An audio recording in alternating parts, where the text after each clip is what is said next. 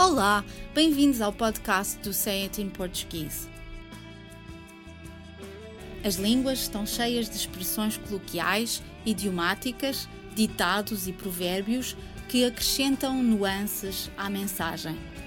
Mas nem sempre é fácil compreender o seu significado pelo contexto onde se encontram, e por isso gostaríamos de explicar o que querem dizer. A expressão de hoje é fazer orelhas mocas. Li recentemente no jornal português o seguinte título de uma notícia: Cavaco vai fazer mais uma vez orelhas mocas? O que significa fazer orelhas mocas? Significa não ouvir, não prestar atenção ou ignorar algo. Já os romanos acreditavam que a melhor resposta a acusações feitas em momentos de fúria é ficar impávido e sereno, e, para descrever esta situação, têm uma expressão que, em português, se convencionou traduzir como a palavras loucas, orelhas mocas.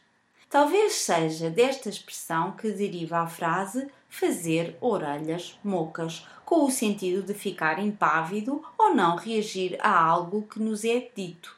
A palavra moco pode referir uma pessoa que nunca teve ou perdeu a capacidade de ouvir. Significa, portanto, o mesmo que surdo. E até existe um verbo que é emoquecer, que é sinónimo de ensurdecer. O adjetivo moco, ou moca, é, no entanto, usado sobretudo em regiões rurais de Portugal. Literalmente, fazer orelhas mocas quer dizer tapar os ouvidos ou fingir que se é momentaneamente surdo para não ouvir o que nos está a ser contado ou o que estamos a ouvir. Em sentido mais lato, significa ignorar algo ou não responder ou reagir para evitar problemas. Outras expressões que também estão relacionadas com uma tentativa de evitar problemas, ignorando-os, ou fazendo de conta que não existem são entrar por um ouvido e sair por outro, que significa não ouvir ou prestar atenção ao que está a ser dito, que literalmente entra por um ouvido, mas sai rapidamente pelo outro, sem que o cérebro registre o que quer que seja. Fazer ouvidos de mercador.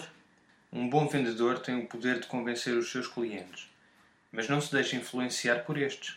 Quer dizer que se finge surdo ou que não percebe os argumentos que lhe estão a ser apresentados. Por isso, quando se faz referência a uma pessoa que finge não ouvir ou não compreender, diz que tem ouvidos de mercador. Esconder a cabeça na areia, como a avestruz.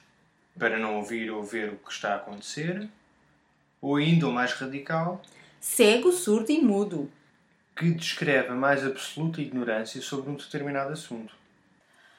O contrário de todas estas expressões é ser todo ouvidos, que significa escutar com muita atenção e interesse. Eis alguns exemplos de frases usando a expressão orelhas mocas. Fartei-me de o avisar sobre o perigo de conduzir muitas horas seguidas, sem descansar, mas eles fizeram orelhas mocas. Fazer orelhas mocas é uma estratégia para lidar com as críticas que não são construtivas. Em certas ocasiões, a única maneira de evitar uma discussão com consequências desastrosas para uma boa amizade é fazer orelhas mocas ao que nos dizem. O juiz pediu aos jurados que fizessem orelhas mocas ao comentário que o acusado fez contra a testemunha, mas o mal estava feito. Por hoje é tudo, mas para a semana estaremos cá outra vez para mais um podcast dedicado às expressões usadas no português europeu. Até lá, fotos de uma boa semana.